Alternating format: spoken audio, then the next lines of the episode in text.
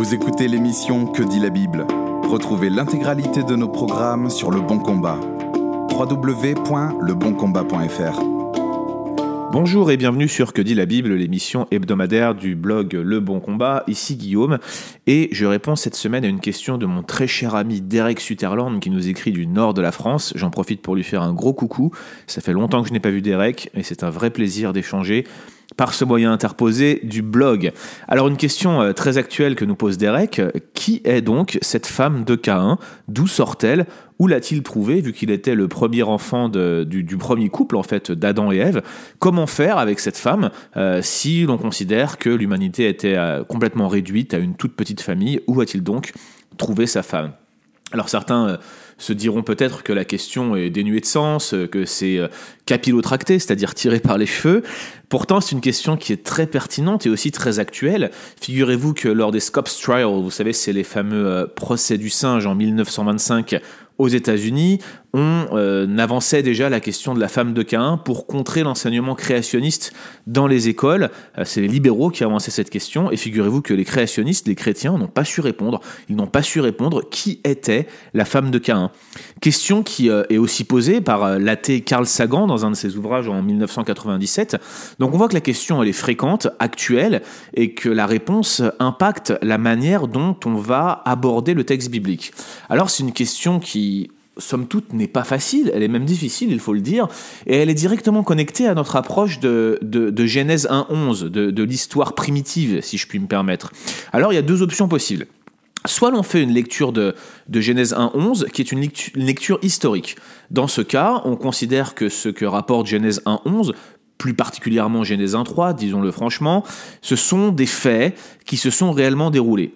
Ou alors, autre possibilité, on adopte une approche dans laquelle on met l'emphase sur les différents procédés littéraires narratifs qui sont euh, présents dans le texte de Genèse 1.11 et on considère qu'ils ne pointent pas vers une description historique littérale. Alors ça ne veut pas dire nécessairement que tous les éléments décrits dans Genèse 1.11 ne correspondraient pas à une réalité historique.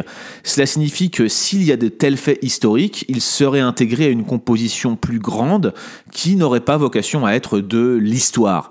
Par exemple, Henri Blocher euh, note que pour lui, le plus important n'est pas qu'on ait un récit historique de la mais qu'on ait un récit d'une chute historique. Notez la subtilité. Pour Henri Blocher, le récit qu'on a dans Genèse 1.3, dans Genèse 3 plus précisément, n'est pas un récit historique de la chute. Néanmoins, il y a bien eu une chute historique. Alors comment se, dépatouiller de tout cela lorsque l'on aborde la question de la femme de Cain Eh bien Mathieu Richel, dans son euh, commentaire sur Genèse 1.11, édité euh, chez Excel 6, traite de ce sujet et propose trois approches possibles qui, à mon avis, rendent bien compte de la manière euh, dont on va aborder le texte en fonction de nos présupposés sur la nature de Genèse 1.11. Alors la première interprétation que note Mathieu Richel, c'est l'interprétation juive traditionnelle, selon laquelle Cain se serait marié avec une de ses sœurs. Alors oui, c'est une interprétation qui est bien attestée dans l'histoire euh, euh, de, des, textes, notamment des textes intertestamentaires juifs. On retrouve euh, cette explication dans le quatrième chapitre du livre apocryphe des Jubilés. Et pour Richel, c'est incompréhensible. On voit mal le Pentateuque, selon lui, s'ouvrir sur une telle situation d'inceste qui serait condamné euh, ensuite par la loi mosaïque. Et il note d'ailleurs que le tabou de l'inceste reste la constante anthropologique universelle. C'est quelque chose qui avait déjà été euh, noté par Claude Lévi-Strauss, et donc Mathieu Richel s'appuie là-dessus et dit voilà, s'il y, y, a inceste, ça aurait été nécessairement condamné dans le Pentateuque, puisqu'on l'a présent dans la loi, et c'est très surprenant que l'on retrouve dans cette unité littéraire du Pentateuque un récit de ce type-là comme fonctionnant euh, dans, un système de création du monde.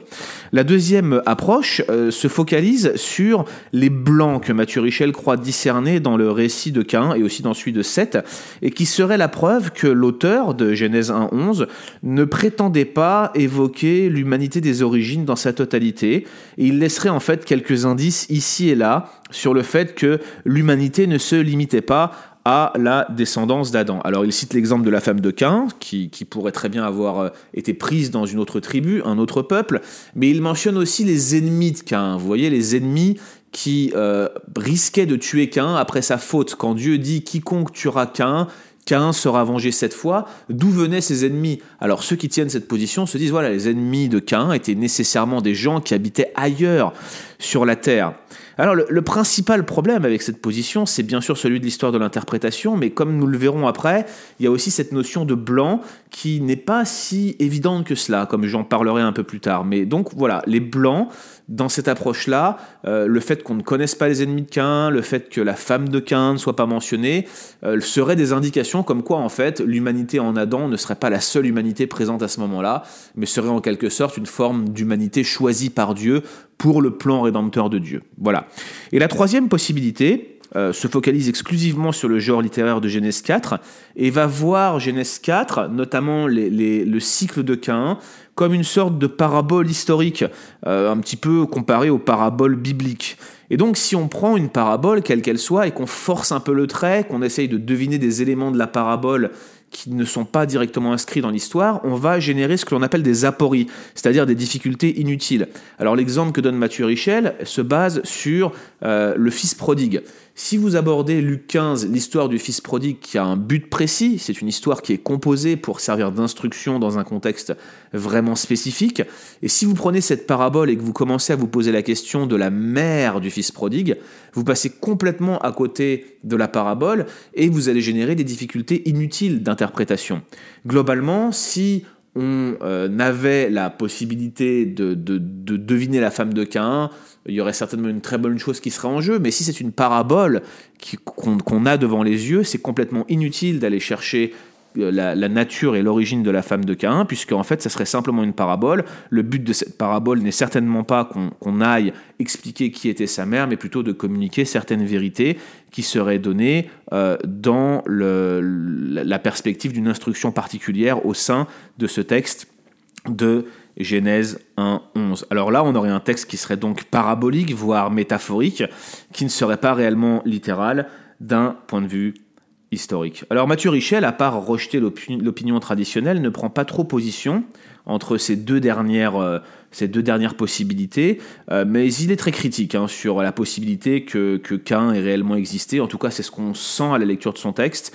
Et puis, on a aussi le, le fait que chercher une femme AK1 serait un peu une entreprise inutile ou peut-être simplement essayer de voir qu'il y avait un certain nombre de personnes qui existaient déjà à cette époque-là et donc il n'y a pas vraiment de difficulté. Cain n'était pas seul s'il a existé historiquement et il aurait pu euh, facilement se trouver une femme. Il note au passage d'ailleurs Mathieu Richel, hein, il faut le souligner, qu'il est très difficile, lorsqu'on regarde l'ensemble de la révélation biblique, de Genèse à Apocalypse, d'affirmer avec assurance que toute l'humanité, l'intégralité de l'humanité, serait donc issu d'Adam. Donc on voit bien que, la question qui se pose ici, c'est vraiment celle de l'historicité de Genèse 4, de Genèse 1, 3, et puis même derrière de l'ensemble de la section, allant de Genèse 1, 11. Alors, ma conclusion personnelle, elle est assez simple. Tout d'abord, euh, je ne vois aucune raison de déconnecter Genèse 1, 11 de la réalité historique qu'elle décrit les procédés littéraires qui sont employés dans cette euh, section littéraire sont semblables à ceux qui sont utilisés ailleurs dans Genèse et même dans le reste de l'Ancien Testament. J'irai même plus loin, c'est même des procédés qui souvent peuvent se retrouver ou qui sont similaires à ceux que l'on peut retrouver dans les évangiles. La question que je me pose, c'est euh, si je rejette euh, l'existence de Cain, est-ce que je dois aussi rejeter celle d'Abraham? Est-ce que je dois rejeter aussi celle de Moïse? En d'autres termes, si j'applique la méthodologie de Mathieu Richel, ou même celle d'Henri Blocher dans, Révélation des origines, que je prends cette méthodologie et que je l'applique sur des livres comme Jonas, j'en arriverai certainement à des conclusions que eux-mêmes ne partageraient certainement pas. L'histoire de l'interprétation ne va pas dans le sens euh, d'une humanité multiple, en particulier l'histoire de l'interprétation inspirée.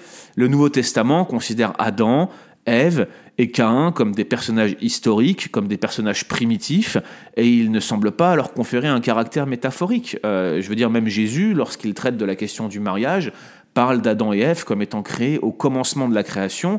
On a vraiment le sentiment que euh, le commencement pour eux, c'est le point de départ du monde, et on avait une seule humanité qui était présente en Adam.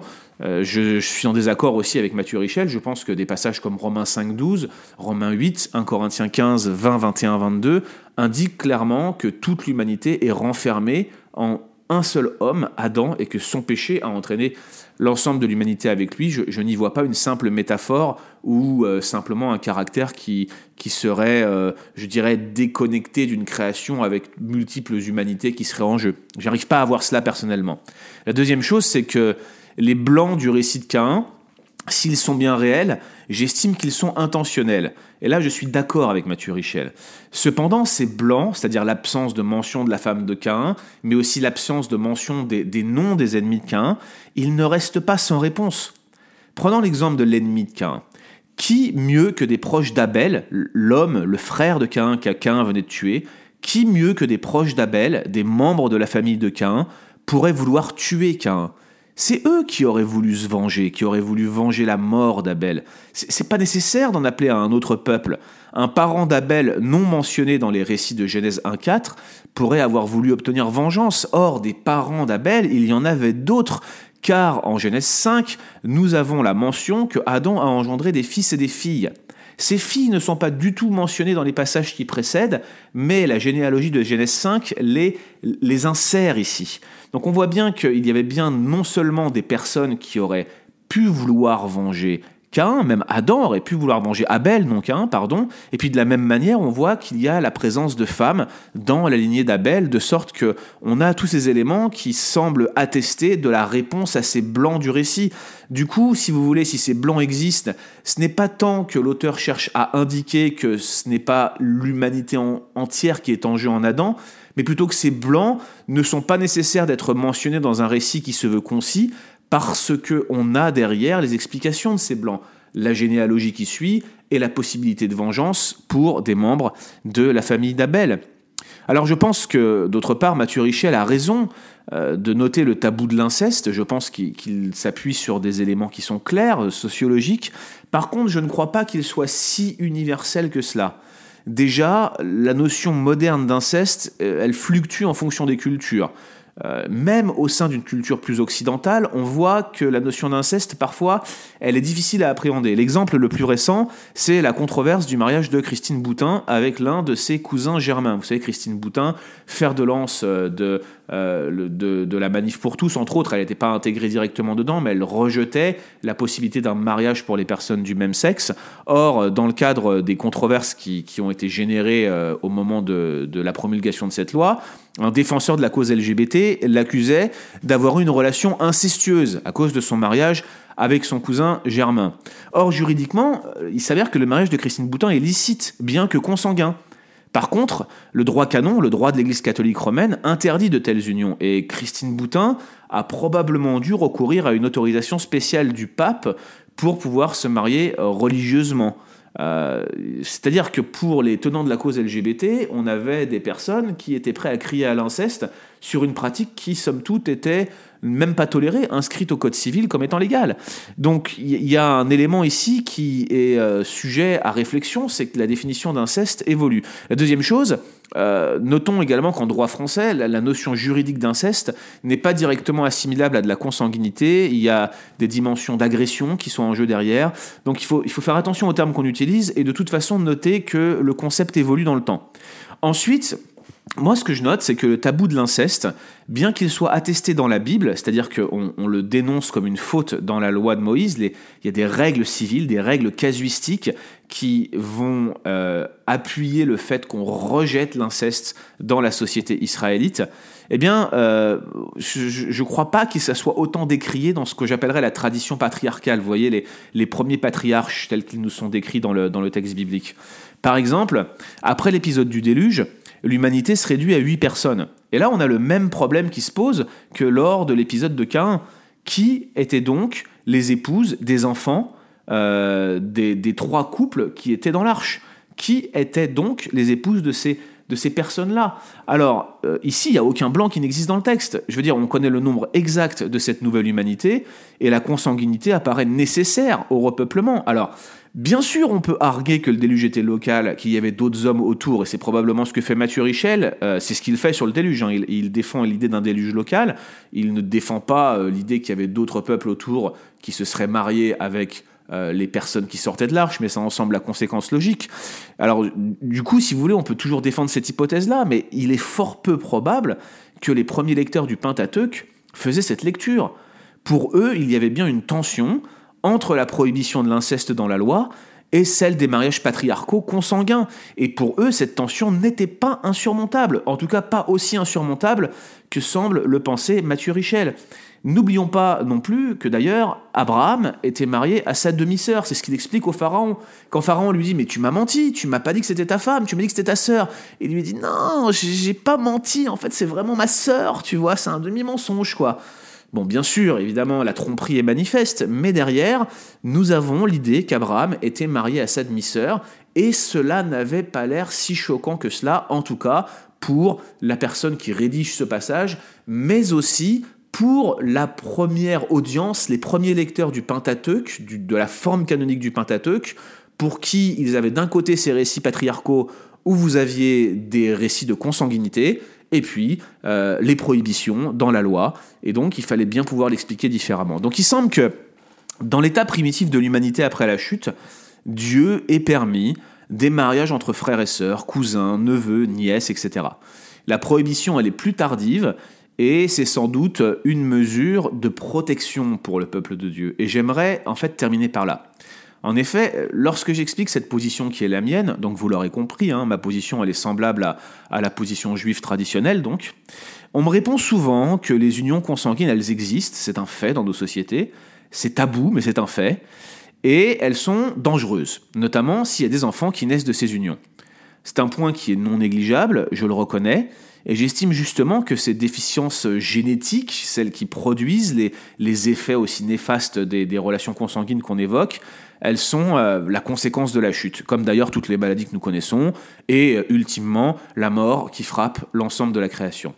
La première famille, dans son état de perfection, n'était pas frappée par de tels fléaux on peut imaginer que, ces problèmes se sont développés et se sont intensifiés à mesure que l'humanité déchue se répandait sur la Terre. Mais on peut aussi penser qu'une certaine grâce commune était alors à l'œuvre pour, euh, en quelque sorte, préserver cette humanité primitive. Au fur et à mesure du développement de l'humanité déchue, cette grâce a été progressivement perdue. Et en fait, on observe un phénomène qui est quelque peu similaire lorsqu'on regarde comment l'espérance de vie a été réduite tout au long du récit patriarcal de Genèse 1.11.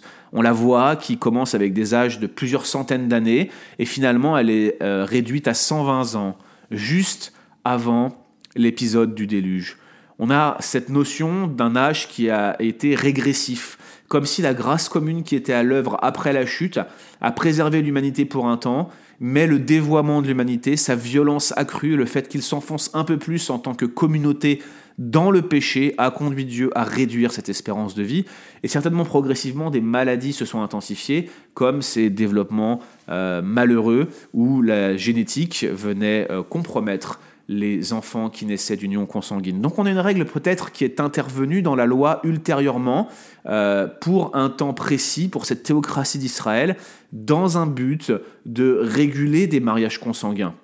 Et on voulait justement préserver le fait que le peuple d'Israël soit sujet à ces problèmes, la loi fonctionnant en quelque sorte comme un moyen de réfréner et d'écarter les problèmes potentiels des personnes euh, qui auraient pu se marier dans une union consanguine. En conclusion donc, selon moi, il n'est pas besoin de faire parler les blancs du récit de Caïn, et il n'est pas non plus nécessaire de considérer ce texte comme une parabole historique. Le plus probable est bien que la femme de Caïn était l'une de ses proches parentes. Merci d'avoir écouté cet épisode de Que dit la Bible. Retrouvez l'intégralité de nos programmes sur Le Bon Combat. www.leboncombat.fr